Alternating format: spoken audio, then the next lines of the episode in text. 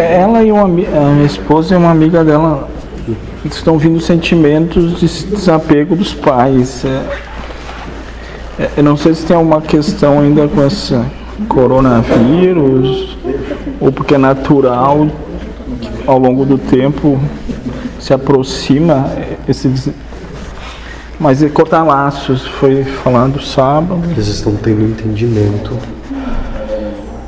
assim como vocês, como provas recentes Sim, de que o conceito de família que vocês trazem sim. nem sempre é o mais válido. Sim, os meus pais lá, irmão, tá assim. É, o vírus lá fez com que se isolasse. Mas tranquilo. Até porque tem pais que até depois de desencarnados conseguem incomodar. Sim. É, moço? Ficam batendo na porta do meu quarto. Até as primeiras vezes era bem sutil, bem fraquinho. Digo, mas será que não? Só que da última vez que foi, hoje o que que é? É? É, foi essa semana. Mas deu assim, na porta do quarto. E era seis e pouco da manhã, eu recém tinha deitado, porque eu levantei por causa da câimbra, né?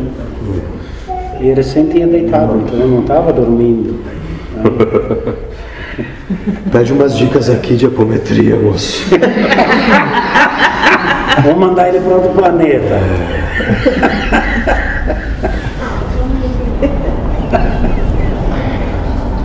Bem efetivo, não é?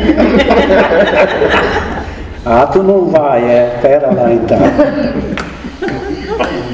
Um, dois, três. Daí, Ou se não, bota um copinho de vinho pra ele.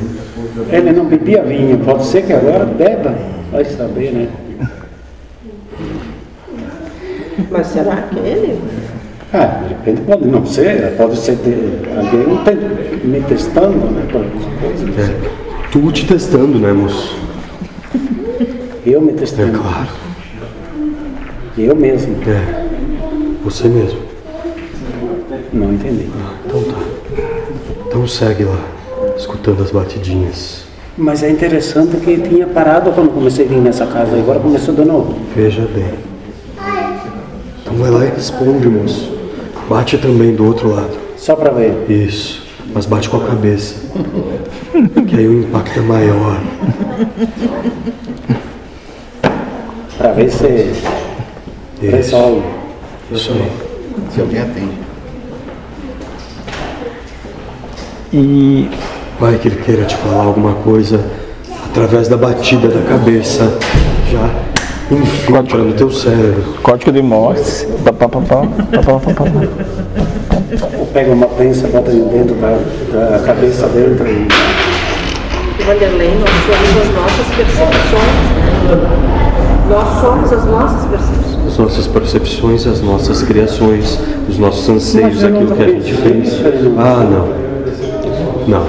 Tu nunca pensou, mas no momento em que você ouviu uma batida, você criou alguma coisa. Alguns podem pensar que um passarinho entrou na casa e bateu na porta. Outros podem pensar que o vento. Outros podem pensar que está dilatando. Mas tu pensou em algo específico. Vou te contar uma, da primeira vez que É, o médium aqui foi lá na outra casa, e era vampiro, que ele ficava apavorada. Eu não dormia a noite inteira e eu escutava barulho dentro da minha casa. Não sei o que era, era a minha geladeira que fazia. Mas eu achava que era o quê? Era o vampiro. Volta e meia até sonhava. Geladeira. Eu deitado quando era criança numa cama, eu, eu sentia o colchão, alguém empurrar o colchão, assim. Era o medo que eu tinha. É quando a gente, que nem quando a gente vê um filme de terror que daí começa a projetar Sim. tudo, não. Que nem quando eu não conseguia subir nas escadas, porque eu tinha visto aquele filme O Grito. Nunca mais eu subi escada, porque nas escadas que tinham porta. Não subia sozinho, de jeito nenhum. Tudo é projetado e tudo é Tudo criado. é projetado. Se vocês simplesmente nascessem e ficassem clausurados num quarto escuro o resto da vida, não conheceriam nem a claridade. Então não poderiam criar Uma imagem de claridade. Um sonho com a claridade. Criam coisas porque experienciam coisas. A mente já viu aquilo. Só. É isso aí, moço. Daí a gente vai construindo as verdades, né? Vai construindo de acordo com aquilo que vamos experienciando. Isso É. em todas as experiências que vocês têm.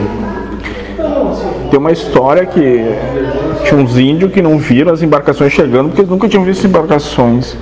Ele tipo ficou nulo para a mente dele. Contam aí, não sei se é verdade isso. Quando vê já estavam chegando, mas a mente não tinha aquela informação para comparar, passou nulo assim. Não sei até que ponto é. Depois teve o confronto com eles, também nunca tinham visto eles, né? Mas não sei, não sei.